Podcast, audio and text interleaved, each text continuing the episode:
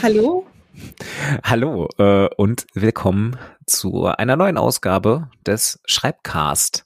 Wir sind immer noch am Anfang des Jahres. Wir sind ganz offiziell, wenn wir das aufnehmen, noch im Januar. Und deshalb machen wir auch noch mal eine äh, Anfang des Jahres Ausgabe, nämlich über Anfänge. Wir wissen noch nicht genau, wann wir die veröffentlichen. Irgendwann demnächst.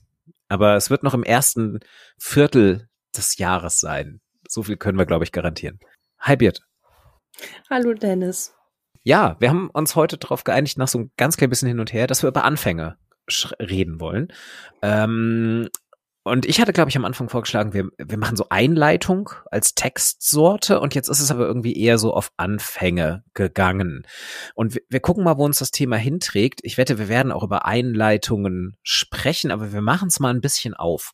Ich habe hier so ein paar Sachen offen, weil ich so dunkle Erinnerungen hatte an, da gab es doch mal irgendwas zu Anfängen in deutscher Literatur. Ich habe es auch gefunden. Bevor ich das aber sage, meine Opening-Frage an dich Hast du äh, komplett spontan, hast du einen wirklich tollen Anfang im Kopf von irgendetwas, was du gelesen hast? Gab es mal irgendwas, was du gelesen hast, was so einen prägnanten Anfang hat, dass du dich aus dem Stehgreif daran erinnern kannst? Ich habe dir die Frage nämlich nicht vorher verraten, nur das also theoretisch keine Möglichkeit, dich vorzubereiten. Äh, nee. Also, dass ich mich an den ersten Satz erinnern könnte. Oder dass ich mich an das Werk erinnern kann, weil der Anfang so gut war. Oh, von mir ist beides. Weil ich kann, ich kann komplett nachvollziehen, wenn du sagst, ich weiß, dass dieses Werk einen guten Anfang hat, aber ich kann es jetzt nicht wortwörtlich zitieren. Das würde mir ganz genauso gehen, glaube ich. Hast du irgendwas, wo du das Gefühl hast, das Werk hat einen richtig guten Anfang? Es muss nicht mal mehr der erste Satz sein, aber so der, der Start? Naja, ich habe aber ich kann auch überhaupt gerade keine Quellen aus dem Stand sagen, weil ich habe das, äh, ich habe es aber irgendwo abgespeichert. Es war ein Blogartikel, von dem ich weiß, ich fand den Anfang einfach super geil.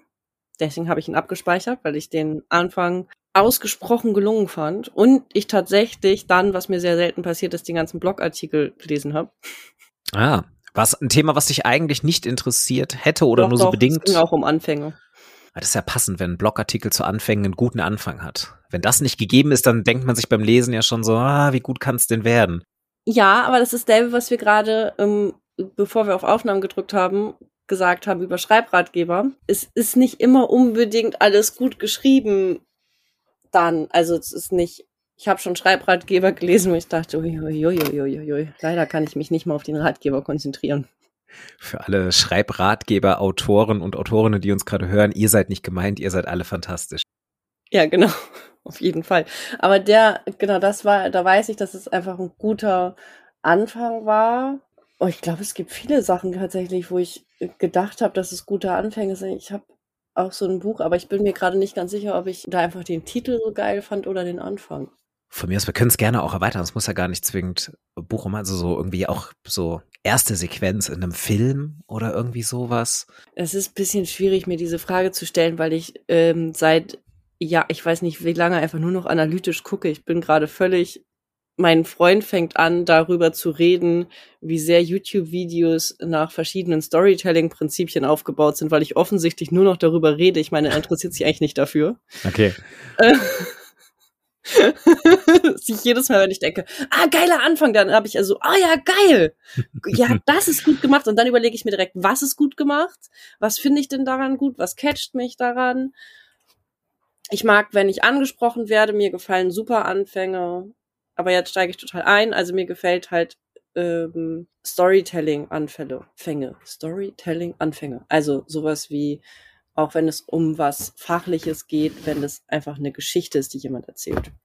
Okay, also so ein bisschen dieses, es funktioniert für dich, wenn es direkt von Anfang an so eine Art Haken hat, der einen reinzieht, der sich irgendwo festfängt und man eine Idee dafür bekommt. Okay. Ich habe auch, ich, ich, musste überlegen und ich, ich erinnerte mich daran, dass es da mal so einen Wettbewerb gab. Das habe ich in meinem Studium irgendwann schon mal gehört.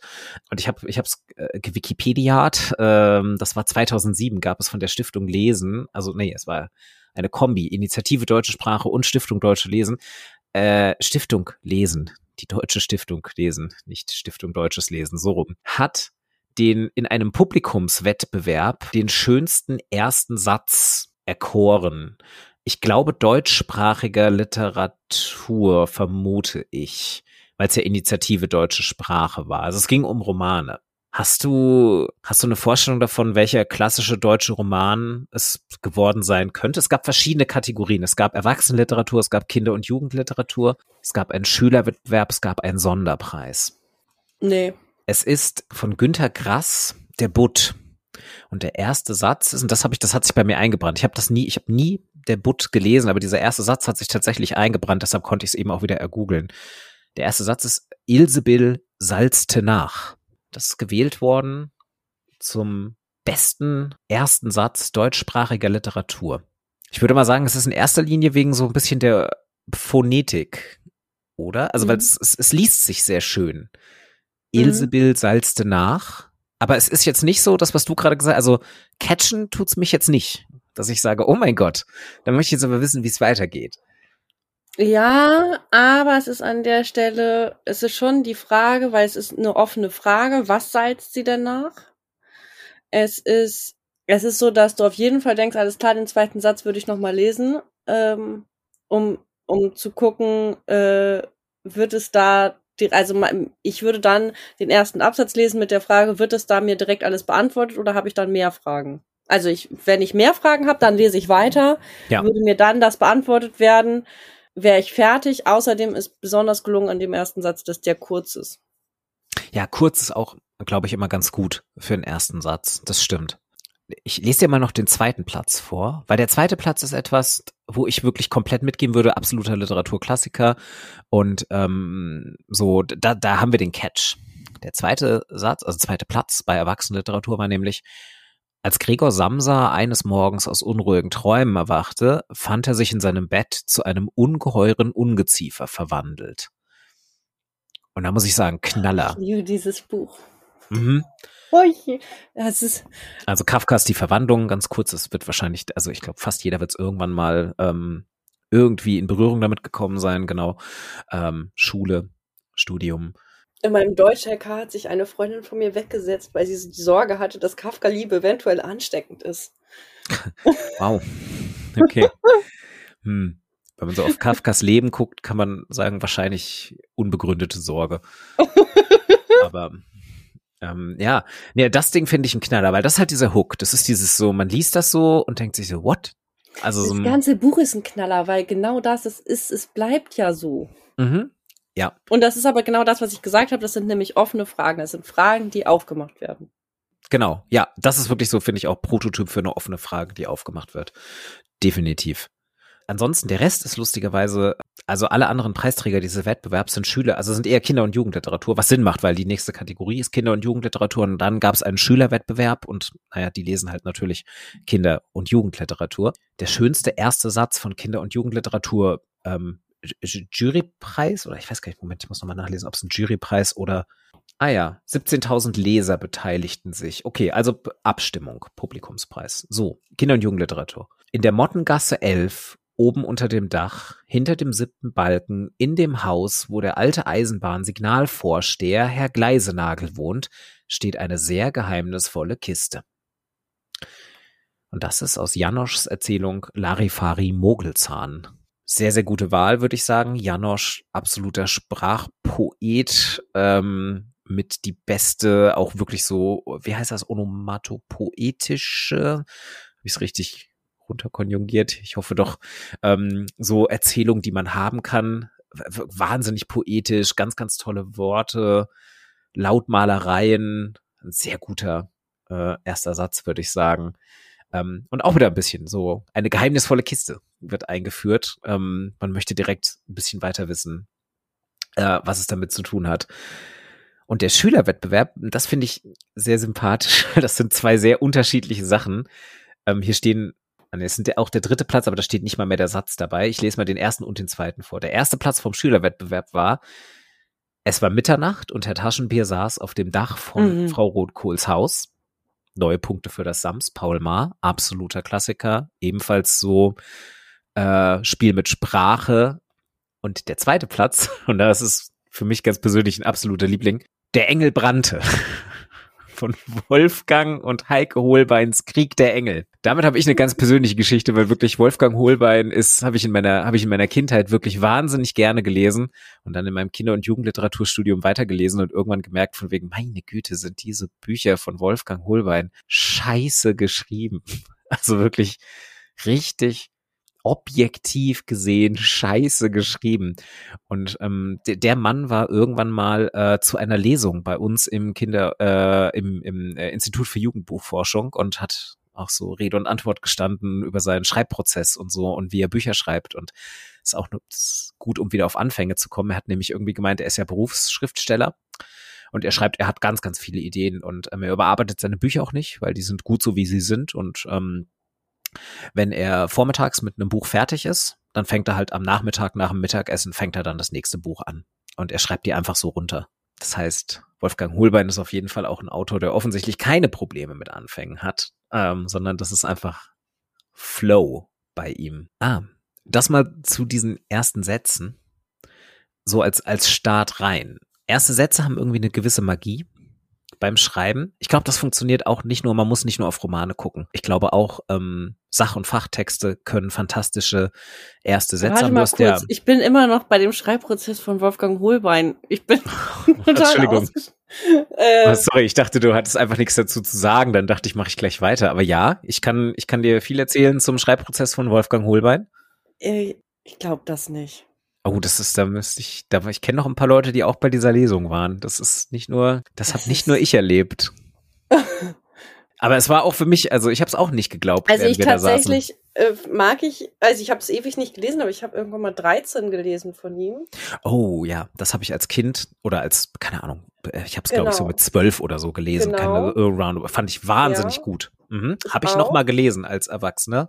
Ich nicht, aber ich finde, was es auszeichnet ist, das muss ja keiner Kinder- und Jugendbuchkritik standhalten, sondern das ist ein Buch, was mir seitdem so im Gedächtnis ist, dass ich mich manchmal frage, ob, ob ich das, also es ist so, dass es ist passiert tatsächlich, dass ich irgendwann über das Buch gestolpert bin als Bild und gedacht habe, ach ja, krass, das war ja ein Buch, das habe ich gar nicht erlebt. Also es war gar nicht ein Traum oder irgendwie so ein völlig absurder Traum, wo das Haus einen fressen will Ja. ähm, äh, sondern ach krass, das ist ja ein Buch und das finde ich ist tatsächlich ein Qualitätsmerkmal, weil es mich weiter begleitet hat, ja, unbewusst. kann ich. Ja, ja, ja, also es ging mir ganz genauso. Also so diese diese Bücher haben mich auch begleitet, aber dann ist auch vielleicht wirklich der Tipp, lese sie einfach nicht nochmal. So, behalte das in Erinnerung. Wenn du mal aus Gag nochmal in Wolfgang Holbein Buch reinlesen möchtest, dann empfehle ich dir im Netz der Spinne. Einfach nur so. Ja, ich wollte mein mein Spotify äh, steckt mir immer Wolfgang Holbein vor, auch aber gut. ich bin dem noch nicht nachgegangen. Ja, weiß das nicht. liegt daran, dass ich immer zur Selbstberuhigung Bibi Blocksberg höre und drei Fragezeichen und so Sachen, Sachen, die ich schon kenne. Ich höre halt immer zur Selbst und wenn die, ich weiß, es ist schlimm, aber ich höre zur Selbstberuhigung Dinge, die ich schon kenne. Also sowohl Bibi Blocksberg als auch die drei Fragezeichen sind mit Sicherheit besser geschrieben als äh, Wolfgang Holbein. Das ist irgendwie ist es gemein, man darf sowas nicht sagen. Nicht Wolfgang, wenn du das hier hörst, du wirst drüber hinwegkommen, weil du bist ein sehr erfolgreicher Autor und meine Kritik an dir kann dir herzlich egal sein, aber man merkt deinen Büchern an, dass du sie nicht mehr überarbeitest. Just saying. Also, okay, äh, Anfänge. Genau, um tatsächlich so ins Diskussionsthema mit dem Schreiben zu kommen. Das haben wir jetzt irgendwie schon etabliert. Ein Anfang sollte irgendwie schon, also eh, einem Anfang kommt eine besondere Qualität zu, irgendwie. Am Anfang wohnt ein Zauber inne. Genau, das, der, der klassische Satz und das ist so, und irgendwie haben wir das, haben wir diesen Anspruch an unsere Texte. Ich glaube, wenn man kreativ schreibt, hat man das ganz, ganz stark. Aber irgendwie möchte man ja auch, zum Beispiel, ich weiß noch, wenn man Hausarbeit, also wenn ich Hausarbeiten damals geschrieben habe im Studium, Warte mal kurz, können wir einen anderen Begriff dafür finden? Weil ich glaube, dass du kreativ anders benutzt als ich. Kreatives Schreiben benutzt du Hm. für literarische Texte oder irgendwas. Aber du benutzt Ja. es nicht für kreatives Schreiben, wie ich das benutze. ja, das kann gut sein, genau. Also ich meine tatsächlich, also genau, also so Also wenn man keine Sachtexte schreibt, meinst du? Genau. Also wenn man, ja, im weitesten Sinne, wenn man sich, äh, wenn man versucht, einen, einen fiktionalen Text Ja, zu genau. schreiben. Ähm, Genau. Mit welcher Absicht auch immer dahinter. Ähm, genau. Und ich hatte das, ich hatte das aber auch bei Hausarbeiten. Ich wollte meine Hausarbeiten nie so anfangen, dass ähm, da dann der erste Satz sowas ist wie in dieser Seminararbeit werde ich über den Einfluss von Goethes Schaffen auf Thomas Manns äh, Novellen berichten. Das fand ich immer irgendwie langweilig. Ich wollte immer so einen ersten Satz, der irgendwie so ein bisschen, ja, so so ein bisschen so einen Knaller macht. Ähm, also so einen Knaller bringt. Also so eine Arbeit, also diese, diese Arbeit zu irgendwie ähm, Beziehung Goethe und Thomas Mann habe ich tatsächlich in meinem Studium irgendwann mal geschrieben. Auch das war, glaube ich, eine meiner ersten Hausarbeiten, null Plan, was ich machen muss. Und dann habe ich mir gedacht, okay, dann, wie fange ich da an? Und dann, dann habe ich da wirklich so direkt am Anfang geschrieben, irgendwie so, äh, liest man Tonio Mann, äh, liest man Thomas Manns, Tonio Kröger, ähm, dann kommen einem an manchen Stellen Plagiatsverdachte, äh, wenn man Goethe-Texte daneben liest oder irgendwie äh, sowas in der Art. Ähm, weil ich irgendwie so einen Aufhänger haben wollte der da wahrscheinlich nicht unbedingt reingehört hätte. Aber irgendwie hatte ich dieses Gefühl von, auch wenn meine Leser nur ganz konkret die Dozentin oder der Dozent sind, bei dem ich das Seminar habe und niemand darüber hinaus diesen Text jemals lesen wird, irgendwie möchte ich die reinholen in den Text. Also, ich habe auch einen Aufhänger benutzt in Hausarbeiten. Ähm, und zwar waren meine Aufhänger immer, aber ich habe auch nicht Literaturwissenschaft studiert, sondern Pädagogik. Das hilft an der Stelle, glaube ich. Das war nämlich immer irgendein aktuelles Thema. Das heißt, ich habe tatsächlich als letztes, wenn ich die Einleitung geschrieben habe, bin ich nochmal auf die Suche gegangen durch Zeitungen und so und habe irgendwas bildungspolitisches oder irgendein, irgendein aktuelles Thema rausgesucht und das als Aufhänger genutzt. Das ist ähm, ja, sehr, sehr gut. Äh, habe ich auch. Ich habe Soziologie im Nebenfach studiert und ich glaube, selbst in Literaturwissenschaften kann man das machen. Das geht immer, ne? Dass man wirklich irgendwie sagt, so, ja, äh, aktuelle aktuelle Berichte zeigen, das und das oder gerade stark diskutiert wird folgendes Thema und dann macht man irgendwie so eine so eine Überleitung auf den eigenen Text, ob es jetzt gut passt oder ob es ein bisschen hergeholt ist, ist erstmal zweitrangig, aber genau, das ist ja auch ein sehr sehr beliebter Einstieg in Hausarbeitstexte. Ja. Wenn man mal so, also genau, das ist, also wir halten mal fest, ich versuche mir das mal auch so festzuhalten, um am Ende tatsächlich mal wirklich so eine Art Breakdown der Episode zu geben. Aber lass mal nochmal, ähm, also, ich bin gerade, ähm, abgesehen vom Festhalten, gerade so, Anfänge sind schwer. Das wäre das nächste gewesen, worauf ich hinaus gewollt hätte. Ja. Oh, geil. Ähm, Habe ich gut gemacht. Deshalb, ja, das habe ich. Gelesen. Ich halte jetzt erstmal dann jedem Anfang wohnt ein Zauber inne. Das halten wir mal fest. Oh, ich und liebe dieses Gedicht. so, und jetzt, ähm, aller Anfang ist schwer, nächstes Sprichwort. Das widerspricht ja irgendwie diesem jedem Anfang wohnt ein Zauber inne. Das ist kein Sprichwort, jedem Anfang wohnt ein Zauber inne. Das ist. Nee, aber aller Anfang ist schwer. Ja. Also es mag sein, dass das auch aus irgendeinem Gedicht kommt, aber ich glaube, es ist ein Sprichwort in erster Linie. Ja, Anfänge sind schwer.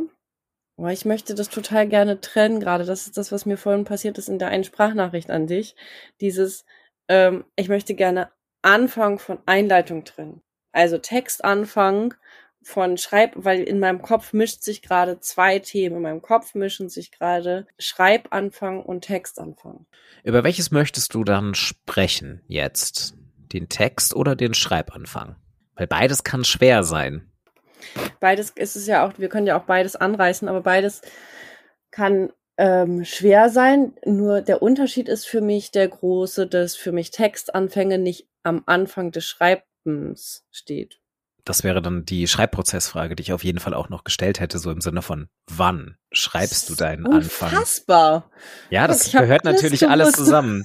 äh, es gehört natürlich alles zusammen. Ähm, genau, aber dann machen wir doch erstmal das, dann, dann reden wir doch erstmal über wirklich den Schreibanfang, weil ich glaube, also genau, was, was immer man zu schreiben beginnt, und ich glaube, wir, wir sind uns ja beide einig, dass der, der, der Schreibprozess beginnt nicht mit, äh, muss nicht zwingend mit dem tatsächlichen Schreiben beginnen, kann es natürlich, ähm, aber jetzt wirklich so dieses. Das ist so ein geiler Satz. Ich glaube, wir sind uns einig. Der Schreibanfang muss nicht zwingend. Also einfach nur, wenn man sagt, ich schreibe jetzt was, dann ist ja. die erste Tätigkeit, die man ausführt, nicht zwingend schreiben, so aus Schreibprozesssicht. Ähm, das kann auch einfach Nachdenken oder Sprechen oder Lesen sein. Es kann auch Schreiben sein, aber dann halt nicht so im Sinne von, das ist vielleicht schon das, was man eigentlich in den eigentlichen Text hineinschreibt. Deshalb das, da machen wir das mal weg. Was genau man schreibt, ist jetzt erstmal egal. Also der Text ist egal, aber so der Anfang. Man möchte etwas schreiben und da dann ins Schreiben kommen. Das ist etwas, was ich in Schreibberatungen ganz oft sage und in Workshops, das ins Schreiben kommen. Und das kann schwer sein. Und was kann das erleichtern? okay. Nee, nee, nee, nee, nee, da so weit sind wir noch längst nicht. Jetzt erstmal warum? Weil eigentlich ist doch nichts dabei. Ich meine, schreiben. Naja, eins, eine Sache, warum das schwer ist, in Schreiben zu kommen, ist der erste Satz, weil. Der konkrete erste Satz oder ja. der erste Satz, den man jeden Tag neu schreiben muss, wenn man mit dem Schreiben anfängt? Welchen? Beides. Beides. Ich weiß, ähm, ich habe mal, äh, kennst du den Schreib, wie heißt denn das Schreibprozess? Schreib, Schreibprozessfächer von Ingrid Lomb und Katja. Der Schreibimpulsfächer. Ja, heißt Schreibimpulsfächer. Das gute Ding. Genau. Ähm, das ist, ich habe mich schon gewundert, Ingrid Cherübel Oh ja. Das, den Namen hatte ich noch im Hintergrund. Oh nee, äh, Ingrid, Ingrid Lomb macht die anderen Sachen, die Bücher zu, Stil. Zu Stil. Genau, ich glaube einfach gleicher, genau, Vornamen, weil beim Vornamen klingelte auch ja. was und ich hatte irgendwie gedacht, so plomb. Ja, nee, Ingrid Cherübel, du hast recht. Ingrid Cherübel und Katja Günther, genau. Die beiden genau. haben den gemacht. Ja, äh, Entschuldige bitte. Aber auf jeden Fall war ich bei einem, als der rausgekommen ist, war ich bei denen bei, zu einem Workshop, wo sie den vorgestellt haben. Ähm, und da haben die was gesagt, was mir sehr, sehr, sehr gefallen hat. Und zwar im Prinzip, ähm, durchläufst du diesen Schreibprozess in deinem ganzen Schreibprojekt und jeden Tag. Also die haben den Impulsfächer ja tatsächlich nach so verschiedenen Prozessschritten prozesshaft aufgebaut. Das heißt, äh, erstmal den Arbeitsplatz einrichten und dann ähm, anfangen und irgendwie so. Ich weiß es gerade nicht mehr aus dem Kopf, ich habe da schon lange nicht mehr reingeguckt. Hm, genau, es hat so verschiedene Kategorien, ähm, die, glaube genau. ich, ein bisschen einen Schreibprozess abbilden.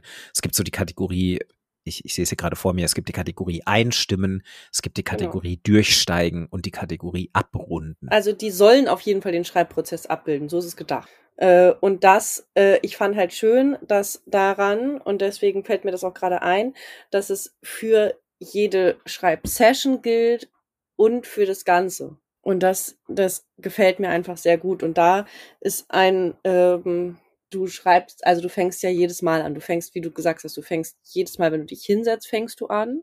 Einmal fängst du richtig an. Ich glaube, jedes Mal hinsetzen ist nicht immer unbedingt schwer. Ich glaube aber, das erste Mal anfangen kann schwer sein. Ich habe tatsächlich letztens mal wieder so eine erste Satzerfahrung gemacht.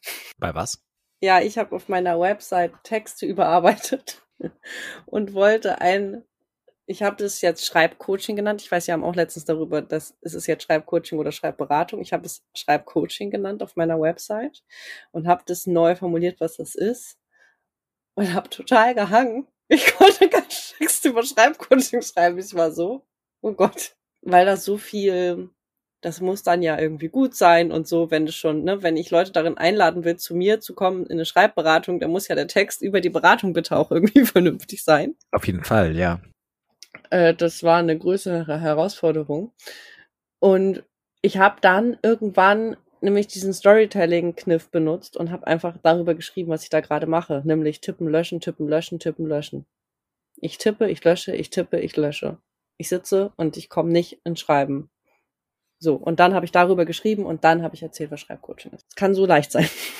Ja, das ist dann ja wirklich so diese ins Schreiben kommen Sache. Also eben dieses genau, man sitzt da, man, man, man weiß in etwa, was der Schreibauftrag ist. Das wusstest du in dem Moment, was dein, was dein Ziel ist, was am Ende herauskommen soll, aber irgendwie manifestiert es sich nicht auf der Seite. Ich sah ja auch alle scheiße aus. Du tippst was und dann klingt es nur im Kopf gut und dann sieht es scheiße aus. Dann löscht es wieder. Dann, also ich bin sowieso eine Schreiblöscherin, also schreiben löschen einfach nur schreiben löschen.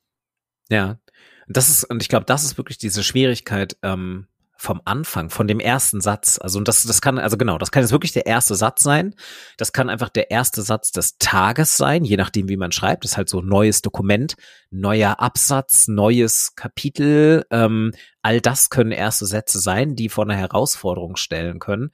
Und ich glaube, dieser erste Satz ist besonders schwer, weil halt noch keine Sätze davor stehen. Also es gibt ja dieses, ähm, elaboriertes Schreiben versus äh, Spontanschreiben.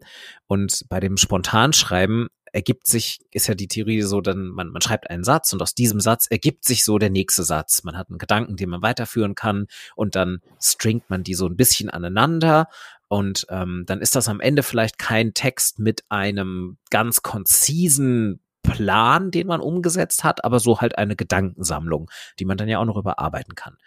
Aber wenn man halt noch keinen Satz da stehen hat, an den man diesen zweiten Satz dran koppeln kann, dann ist es halt wirklich nochmal diese besondere, schwierige Hürde. Und die kann man halt jedes Mal neu haben. Also wie du sagtest, mit dem, wann immer man mit dem Schreiben anfängt. Ähm, das kann mehrmals am Tag sein, äh, schrecklicherweise. Aber halt auch quasi wirklich mit jedem Satz. Also so, man schreibt einen Absatz und da hat man dann vielleicht irgendwann den Flow. Aber dann kommt der nächste Absatz, dann kommt ein neuer Gedankengang. Oh, ich habe das auch manchmal, genau wie du das sagst. Ich habe das manchmal mit jedem fucking ersten Satz. Also mit jedem Satz, weißt du, dass ich, jeder Satz hat einen Anfang. Und wenn ich, es gibt so Tage, da komme ich nicht in den Flow. Und dann hast du immer wieder, ah, denkst, oh Gott, da steht schon wieder ich am Anfang.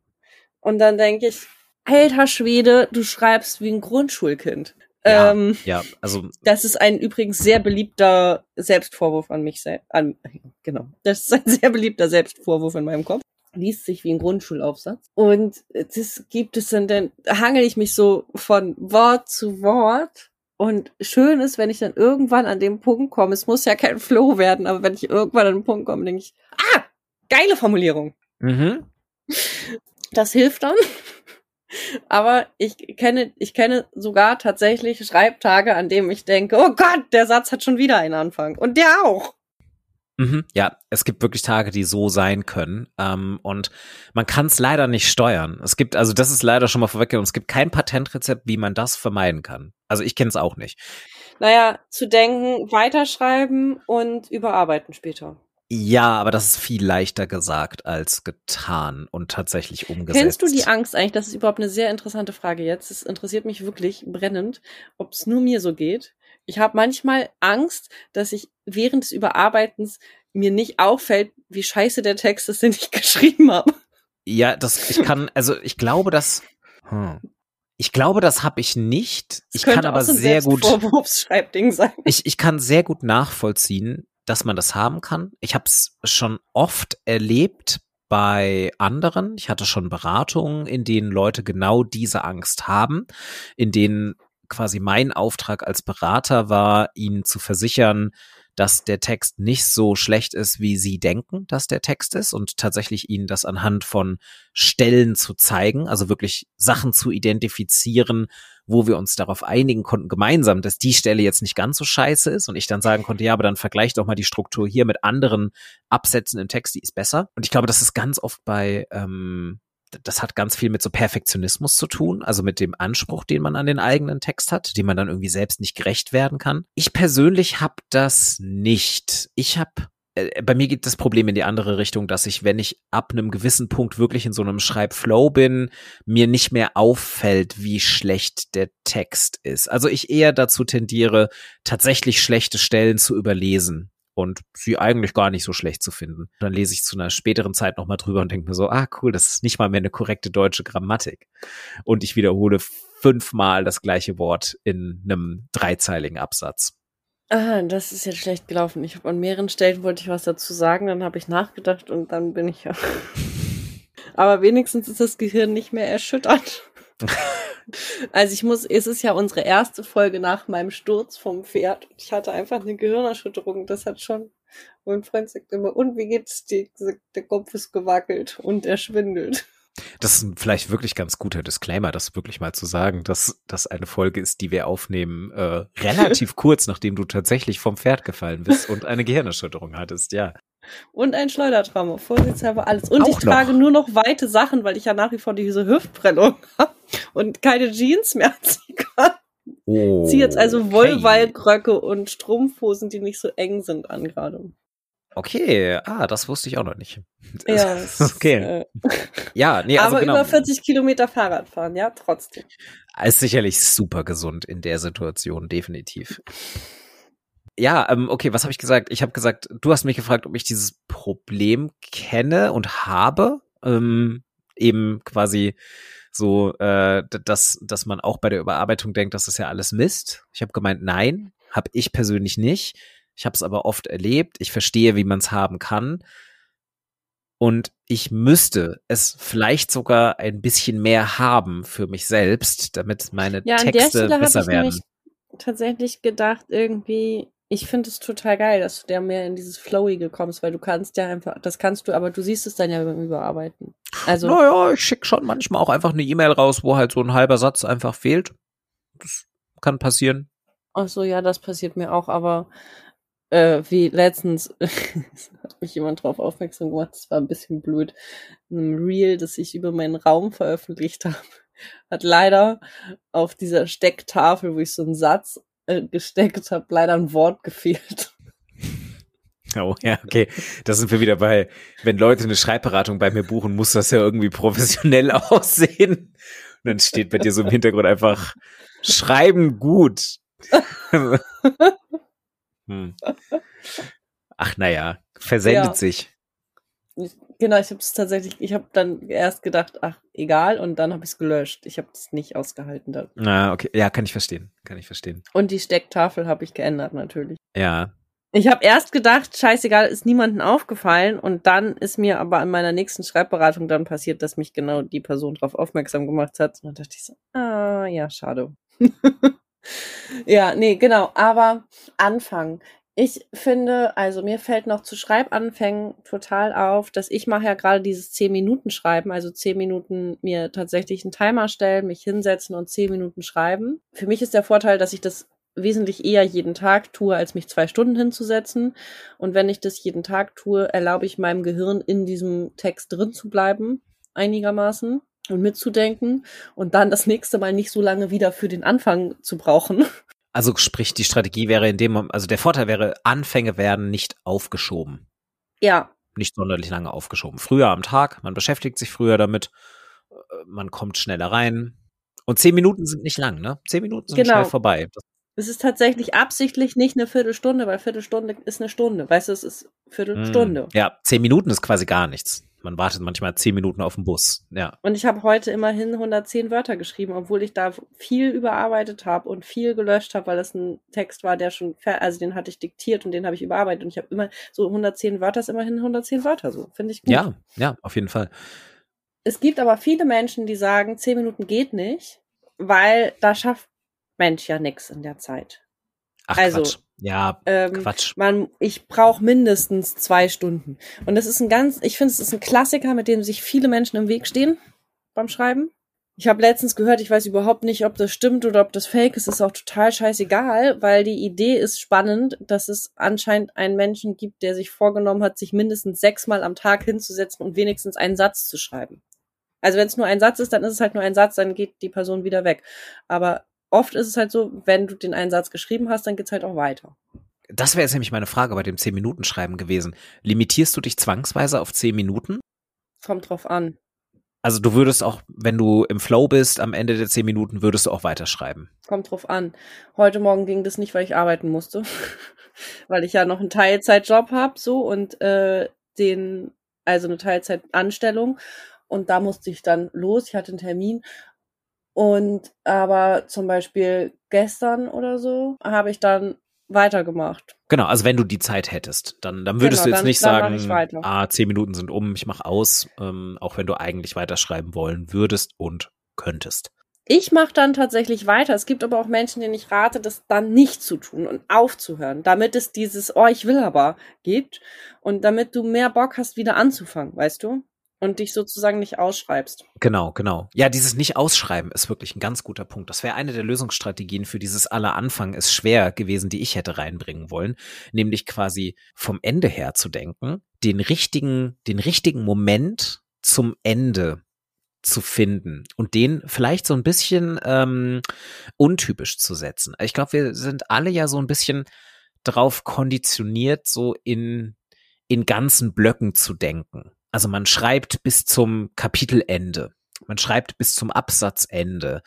man schreibt die drei Argumente, die man eben noch hat. Äh, und wenn man das hat, dann, dann sagt man, okay, let's call it a day.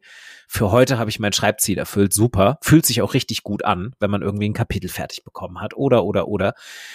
Das kann aber den, das, das kann dann zu dem Ja, aber Problem dafür führen. müsstest du ja Kapitel definieren. Also das ist, ähm, Wenn man das macht, ja, deshalb meine ich ja auch extra so Argumente oder halt einen Absatz, eine Idee ausschreiben, eine Szene zu Ende schreiben, was immer man tut. Aber so, das ist interessant, das habe ich nicht. das hast du nicht, okay. Mm-mm, gar nicht. Okay, spannend, weil das, also das ist so, also, also ich hab's, ähm, so dieses, dass Also ich, das schrei- aber so, ich denke in Blöcken, ich denke aber in Zeitblöcken. Okay, ich denke tatsächlich jetzt eher so in Inhalts, also ich denke meistens in Inhaltsblöcken. Ich versuche teilweise auch dieses in Zeitblöcken schreiben, aber ich denke und strukturiere ganz klar in Inhaltsblöcken. Ja, ne, ja, den Text letztlich auch so ein bisschen. Ich hab, ich schreibe in Scrivener und habe dann Karteikarten. Ähm, aber ich mache zehn Minuten und dann mache ich manchmal mir noch drei Stichworte drunter, wie es weitergehen könnte, wenn ich Sorge habe, dass ich es vergessen könnte oder wenn ich denke, es ist ein besonders kluger Geistesblitz. Genau, und das ist der Punkt, auf den ich hinaus wollte. Früher aufhören und quasi noch mit einer Idee im Köcher aufhören zu schreiben, diese Idee notieren und da beim nächsten Mal weitermachen. Ich bin skeptisch. Darf ich das anskeptischen? Ja, natürlich. Äh, weil, also ich finde es natürlich total klug, was du sagst, auf der einen Seite, weil ich sowas auch empfehle und auch mache. Aber ich bin mir, wenn du jetzt von den Blöcken sprichst, ne? Ja. Ist dann nicht trotzdem das nächste Kapitel anzufangen trotzdem schwer? Das ist ja dann auch wieder ein Anfang. Also wenn ich ähm, ein Kapitel bleibe und ich mache mir noch irgendwie drei Punkte zu diesem einen Kapitel, aber das nächste Kapitel muss ich, wie gesagt, wieder anfangen. Mhm. Ja, es löst nicht das Problem des neuen Textanfangs. Also wir haben ja vorhin gesagt, es gibt quasi den Textanfang, der, der klassische Satz, äh, irgendein neuer Abschnitt. Ähm, es löst aber, für mich persönlich zumindest, das Problem des Schreibanfangs. Dass ich viel, viel leichter Ah ja, mhm. ins Schreiben gekommen bin. An dem Tag. Ich setze mich hin und dann sehe ich da meine Note und hoffentlich weiß ich noch, was ich mit dieser Note gemeint habe. Und dann formuliere ich die erstmal aus. Und dann habe ich schon meine zwei bis drei Sätze sehr, sehr schnell geschrieben. Und mir persönlich hilft das dann schon mal für mich zu realisieren, jetzt bist du ja schon im Schreiben. Und das erleichtert tatsächlich dann auch den nächsten Kapitelübergang. Und das empfehle ich auch in Beratungen häufig. Und es hat von den Rückmeldungen, die ich auch so bekomme, eine gute Erfolgsquote tatsächlich. Keine der Techniken, ich glaube, keine der Techniken, die wir hier empfehlen, wird für alle Menschen da draußen funktionieren. So, so funktioniert das halt bei Schreibtechniken einfach nicht. Wir haben ja auch über Schreibtypen schon gesprochen. Kommt immer drauf an, was euch was bringt in der jeweiligen Lage. Aber das ist, glaube ich, was, was vielen Personen helfen kann. Diesen kleinen Boost direkt am Start einer Schreibeinheit erstes kleines Belohnungsgefühl, statt erstmal eine halbe Stunde da zu sitzen und wie du es vorhin beschrieben hast, schreiben, löschen, schreiben, löschen, schreiben, löschen, schreiben, löschen. Ja, ich fürchte, das hätte ich auch getan an der Stelle, wenn ich Notizen, also ich hatte ja Notizen, beziehungsweise ich weiß nicht, ob ich sie ausgenotizt habe, aber ich hatte sie im Kopf, weil es geht ja irgendwie, es war ja mir klar, worüber ich schreiben will, wie du schon gesagt hast. Da war es ja tatsächlich dieser Textanfang und das bisschen die Idee, das muss ja irgendwie perfektionistisch sein oder so, es muss gut sein, es muss Genau, was ist, wenn Menschen das lesen? Was ist, wenn Menschen das nicht lesen? Was ist und so. Ja, ich glaube auch nicht, dass es das Problem löst, dass man dann sagt, ah, das ist jetzt ein super Satz, den ich gerade ausformuliert habe, mit meinen Gedankenfetzen von gestern oder von wann auch immer. Ähm, ich glaube, überarbeiten, so dieses, dass man den Text scheiße findet, den man da geschrieben hat, das wird man auch weiterhin haben. Ähm, aber man hat ihn immerhin schon mal geschrieben. Das ist ein Schritt mehr als ihn gar nicht geschrieben zu haben und noch gar nicht zu wissen, dass er kacke klingen wird. Man ist immerhin schon mal einen Schritt weiter. Man weiß immerhin schon, dass es nicht gut klingt.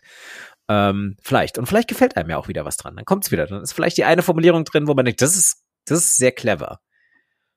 Das ist übrigens, ähm, fällt mir an der Stelle ein, jetzt, ich habe ähm, von Anna Gelbert ähm, das Be Buch Perfekte Texte gelesen letztens und die gibt wirklich handwerkliche Text, äh, handwerkliche Tipps fürs Texten, also fürs Schreiben, was ich super viel wert finde, weil Menschen immer wieder sagen, ähm, Schreiben ist ein Handwerk, aber mir fehlt ganz oft, dann muss es ja auch eine Anleitung geben. Also dann sag mir doch bitte wie. Also weißt du, ich finde absolut Hand, Schreiben ist ein Handwerk und ich verbreite das total und ich bin absolut dafür. Mir fehlt manchmal in dem allgemeinen Diskurs ein bisschen das und das bedeutet und also das danach. Ja. Ne? Schreiben mhm. ist ein Handwerk und das bedeutet irgendwie. Hier ist dein Hammer, hier ist dein Meißel.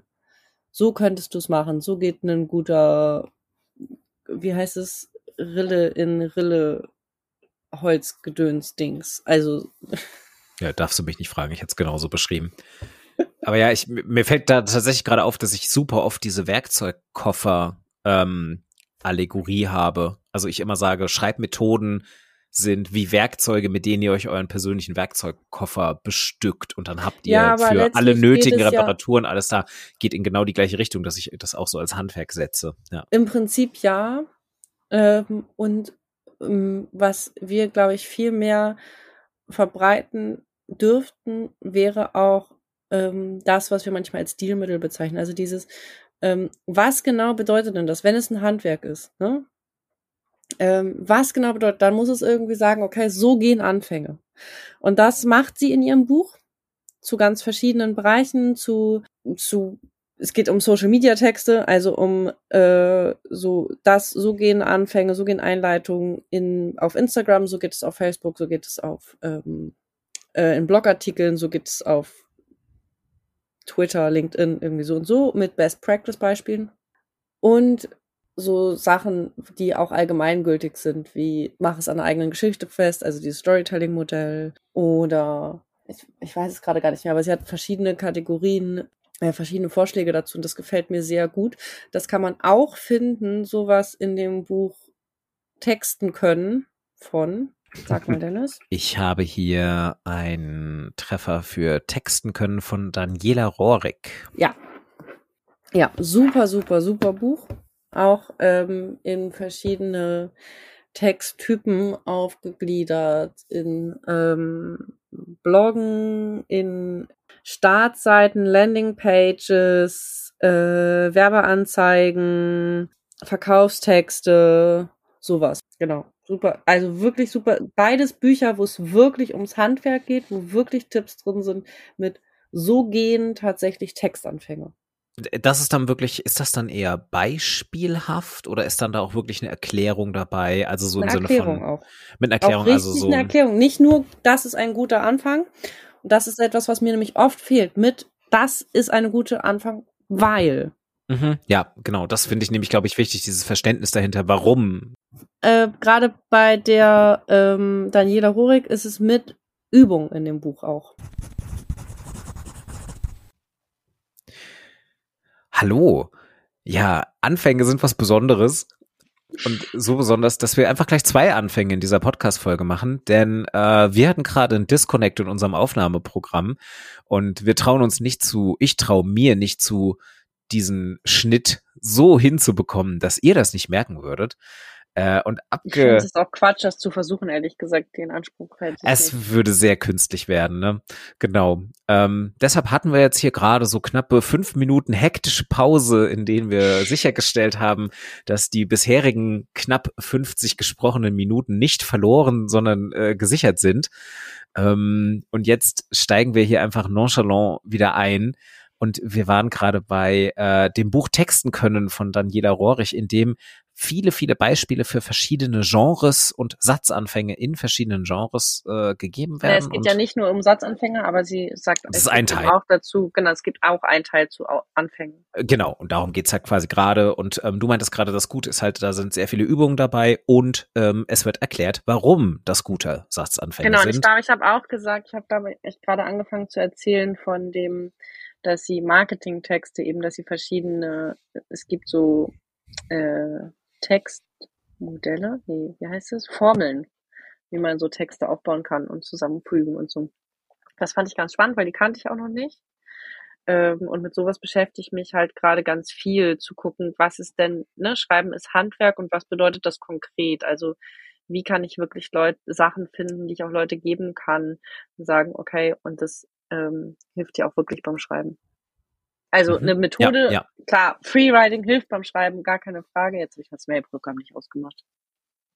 Äh, gar keine Frage. Und manchmal brauchen wir aber auch so einen Teil von ähm, so, so sieht ein guter Text aus, weil und so. Genau. Ja, wir brauchen sozusagen das Material. Ähm, du musst ja auch lernen, irgendwie, was ist gutes Holz, wenn du einen Tisch bauen willst. Was, woran erkennst du eine gute Tomate, wenn du einen Salat machen möchtest? Genau. Ja, das ist ein guter Punkt und ähm, leuchtet mir auch komplett ein. Äh, Und ist einfach auch eine sehr, sehr praktische Hilfestellung, weil da, das ist, glaube ich, auch wichtig. Und das geht vielleicht ein bisschen weg von dem, was wir ganz am Anfang gesagt haben, mit so die besten Anfänge der deutschsprachigen Literatur und so. Äh, Es ist auch völlig in Ordnung, einen eher formelhaften Einstieg zu wählen, solange er halt den Punkt rüberbringt, den der Text transportieren soll. So, also so das zu Außergewöhnliche, das zu Überraschende, das kann ja auch schief gehen, wenn es dann einfach nichts mit dem Text danach zu tun hat. Das wäre wieder das Beispiel von den Hausarbeiten, die ich im Studium geschrieben habe. So knaller Einleitungssatz und danach kommt dann einfach irgendwas, was nichts mit dem zu tun hat, was ich im ersten Satz geschrieben habe. Einfach nur, weil ich irgendwie eine kreative Einleitung haben wollte. Es muss nicht immer der Fall sein. Ich würde gerne noch auf einen Punkt, den du vorhin irgendwann angeschnitten hast und ich glaube, ich bin da nicht so wirklich drauf eingegangen. Ich hatte ihn mir aber notiert, nämlich noch eine, das wäre noch ein Lösungsansatz. Und zwar, dass du sagtest, naja, überarbeiten muss man ja eh. So ein bisschen diese Angst loswerden, die, die, die, den Anfang zu schreiben und vielleicht sich so ein bisschen davon zu lösen, dass man denkt, oh Gott, dieser Anfang ist doch schlecht. Ich kann jetzt nicht weitermachen. Dass man halt wirklich sagt, naja gut, so, der muss ja nicht so stehen bleiben, aber jetzt steht er halt gerade mal so. Und vielleicht reicht es ja aus, um weiterdenken zu können von dem Satz, den man gerade geschrieben hat. Und vielleicht werden die Anschlusssätze ein bisschen besser. Und dann kann man ganz am Ende zu diesem Anfang zurückkommen und den dann überarbeiten. Mit dem Wissen des danach Geschriebenen. Und vielleicht kriegt man dann ja auch irgendwie eine bessere Hinführung zu dem, was man danach schreibt. Oder eine schönere Rahmung um den Absatz, den man geschrieben hat. Was auch immer. Also dieses Überarbeiten ist wichtig. Und was würdest du sagen, so dass, also gilt das für dein Schreiben oder ist das was, wo du sagen würdest, so überarbeiten ist so oder so wichtig? Völlig egal, welcher Schreibtyp, welche Präferenz, welches Vorgehen. Natürlich würde ich sagen, überarbeiten ist auf jeden Fall wichtig, klar.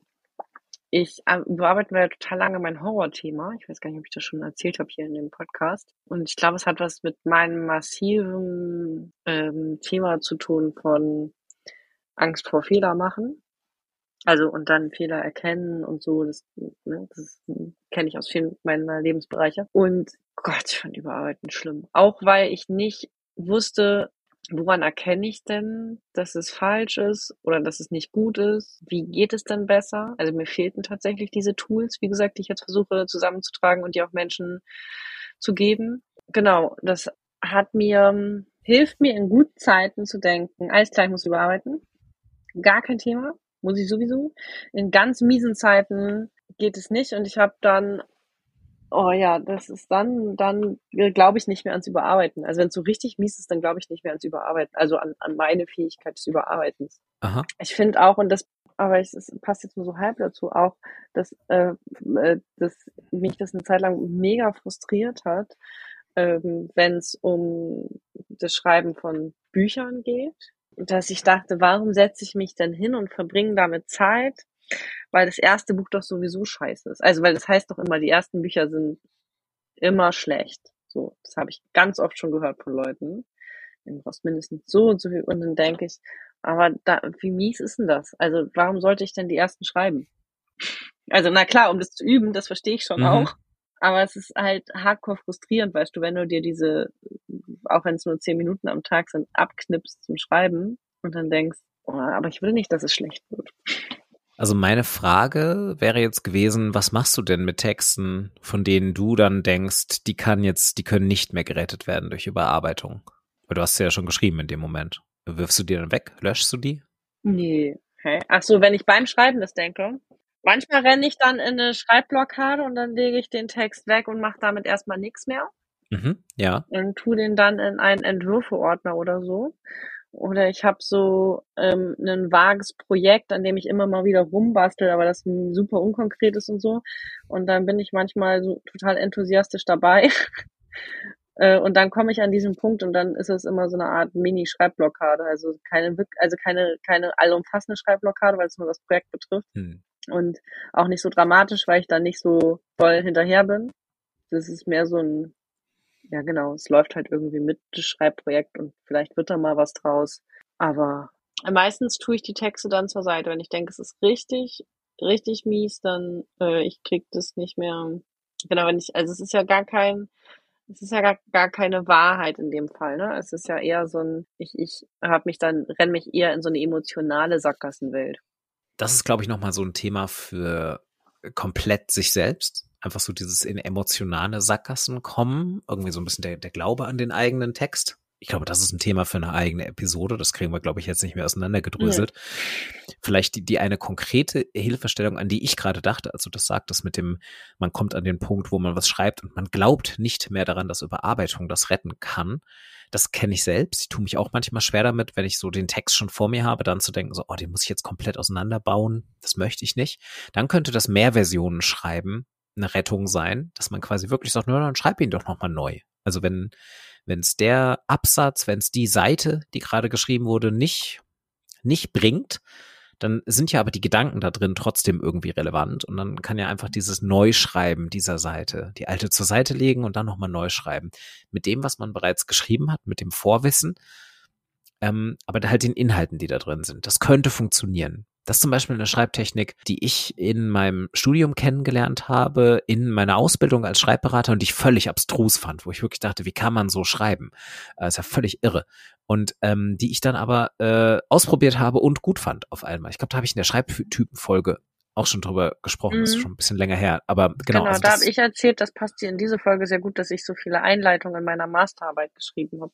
Dann sind wir wieder bei den Einleitungen, genau. Also das wäre nochmal so in Erinnerung gerufen, der ähm, diese Mehrversionen-Taktik, die auch funktionieren kann, um aus Einleitungen rauszukommen. Also ich meine, wir haben jetzt über Anfänge so im Sinne von des ersten Satzes gesprochen, aber natürlich können Anfänge auch eine ganze Seite, ein ganzes Kapitel sein. Das kommt total auf die Menge eures Textes an. Ja, das finde ich auch wichtig. Ich finde das so wichtig, wenn, oh ja, was ist der erste Satz? Ja, aber der erste Satz, der lebt ja auch nur mit dem, was da dranhängt.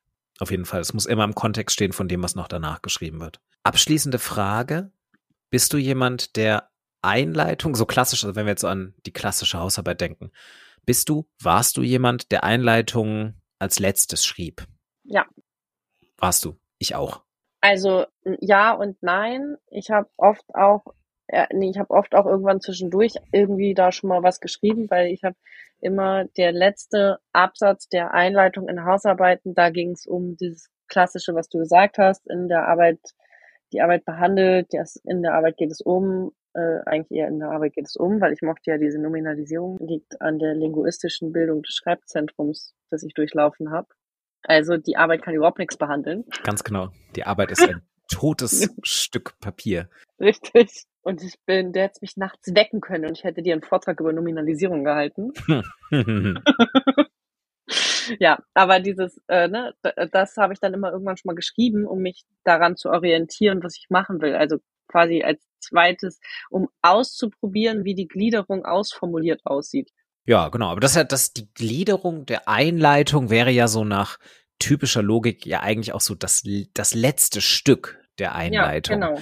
Aber so das davor, so die, die einleitenden Sätze. Oh, ich bin richtig mies. Ich habe das erst oft geschrieben, so ungefähr eine Stunde, bevor ich abgegeben habe. Ja, ja, ja, ich auch. Oh, das hilft mhm. mir sehr. Und ich glaube, das geht vielen so. Ich glaube wirklich, das geht vielen so. Für meine Bachelorarbeit habe ich das, äh, meine Freundin Anna hat damals bei mir geschlafen, weil sie sich nicht sicher war, ob ich meine Bachelorarbeit abgebe, wenn sie mich allein lässt damit. Und ich, Dann habe ich, glaube ich, dieses erste Ding, dieses erste Ding, Teil der Einleitung, also das, sozusagen den Anfang der Arbeit geschrieben, ganz kurz bevor ich in den Copyshop zum Drucken gegangen bin, bei Starbucks am Hauptbahnhof in Hamburg. okay. Sehr gut. Während sie neben mir saß. So, du machst es, das mhm. wird schon so. Das ist auch echt, ich meine, es ist eine 1-3 geworden, das ist schon okay. Das ist Das ist jetzt für alle, die diesen Starbucks nicht kennen, ähm, falls ihr euch da jetzt wirklich so ein bisschen wenigstens noch so Starbucks Kaffeehaus-Charme vorstellt, vergesst Nein. es. Hamburg Hauptbahnhof Starbucks, weil da waren wir nämlich auch schon mal zusammen, Ja. ähm, ist wirklich einfach mehr oder weniger nur so ein Kaffeetresen mit so drei Stehtischen daneben und nach außen hin offen direkt in die Bahnhofshalle Halle rein. Also ja, okay. Das ist schon, das ist ein schönes Bild, finde ich. Aber ein schönes Bild für die Aussage zu sagen, als Lösung für erste Sätze und für Anfänger, dass man wirklich konkret sagt, der erste Satz muss nicht zwingend der erste Satz sein, den ihr schreibt. Das kann auch der letzte Satz sein und das ist auch völlig okay. Niemand zwingt euch eine, eine Arbeit, einen Text, welcher Art auch immer, chronologisch zu schreiben. Es ist manchmal nicht mal mehr die sinnvollste Art des Vorgehens. Und ich habe übrigens auch schon Textanfänge von mir später gelesen, dann Jahre nachdem ich das abgegeben habe in der Uni. Zum Beispiel habe ich das gelesen dachte, oh krass, da steht mein Name drauf. Das ist offensichtlich von mir. Oh, krass. Hm, ja, Text, man vergisst sehr, sehr schnell. Auf jeden Fall. Und dann, das ist so, auch wenn ich diese, den Anfang vom Text, das, da habe ich dann, glaube ich, irgendwann so, manchmal so eine Fuck-off-Haltung. So, dann muss er jetzt halt dahin, der Anfang. Und auch das kann durchaus funktionieren. Ich habe gleichzeitig, während ich nämlich vorhin nach den besten Textanfängen recherchiert habe, habe ich auch einen Artikel gesehen, ähm, der sich mit den schlechtesten Romananfängen besch beschäftigt. Und das war wohl so ein Artikel. ja, und der war auch, ich habe dann so ein bisschen quer gescrollt und habe irgendwie bei mindestens der Hälfte der Zitate, die da gesammelt waren, dachte ich mir, das ist ein durchaus cooler Satz und habe mich dann deshalb auch entschieden, nichts davon reinzunehmen. Weil ich, um ehrlich zu sein, ich müsste wirklich richtig lange überlegen, um einen schlechten Roman anfangen. Also auch wirklich zu sagen, so ein Buch, das ich langweilig Oh doch, fand weißt vom du, Anfang. also Hast du was? keine Ahnung, mir, nein, äh, keine Ahnung, weiß ich nicht. Das lese ich ja nicht. Ich hab, sag jetzt kein Beispiel, aber mir würde so, so theoretisch würde mir ein schlechter Satz einfallen und zwar einer, der ein Passivsatz über mehrere Zeilen. Okay, gut. Ja, bin ich raus. Mhm. Ja, total. Von der Konstruktion her einfach ganz schrecklich.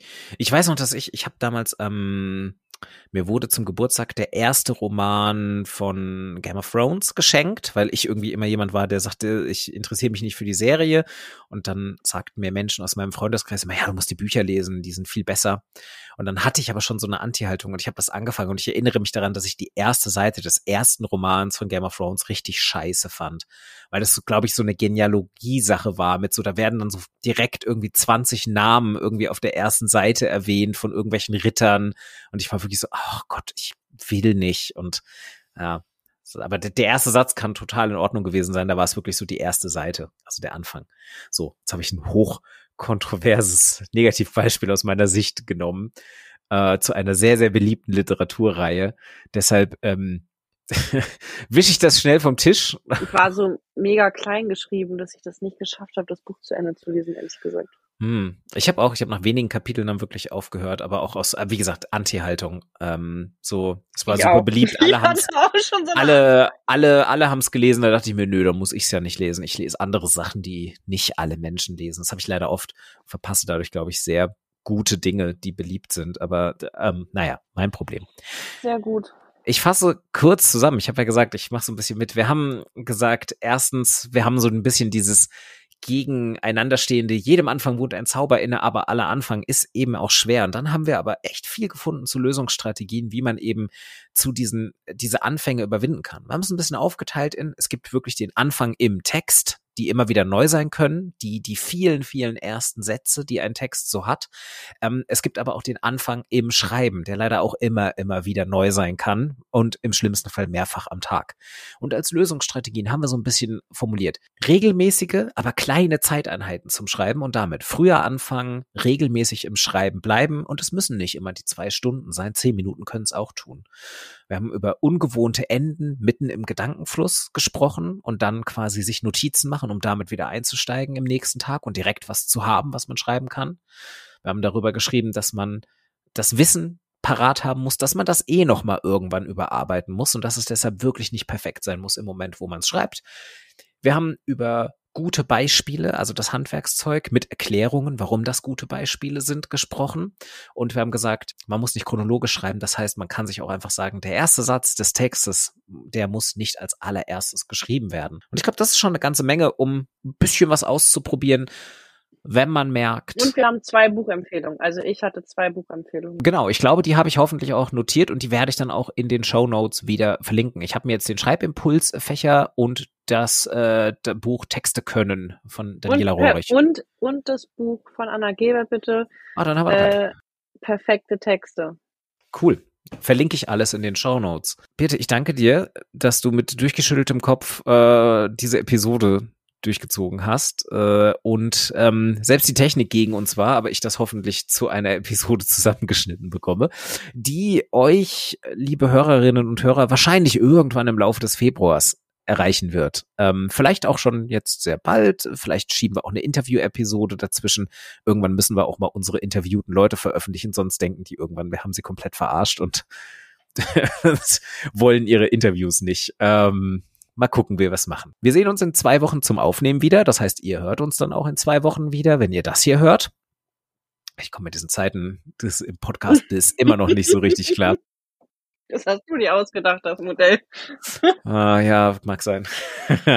ähm, genau. Und wir freuen uns wie immer über Kommentare, über Feedback. Ihr erreicht uns auf unseren Instagram-Kanälen. Ihr erreicht Darf uns über Podigy direkt. Dennis, darf Ähm, ich ein Foto machen noch für Instagram? Und du darfst auch noch ein Foto machen. Und ähm, Mama, wenn du zuhörst, ähm, wir freuen uns. Ich freue mich über Kommentare, aber ich weiß, dass du es bist. Du musst im Kommentar nicht dazu schreiben, dass du meine Mutter bist.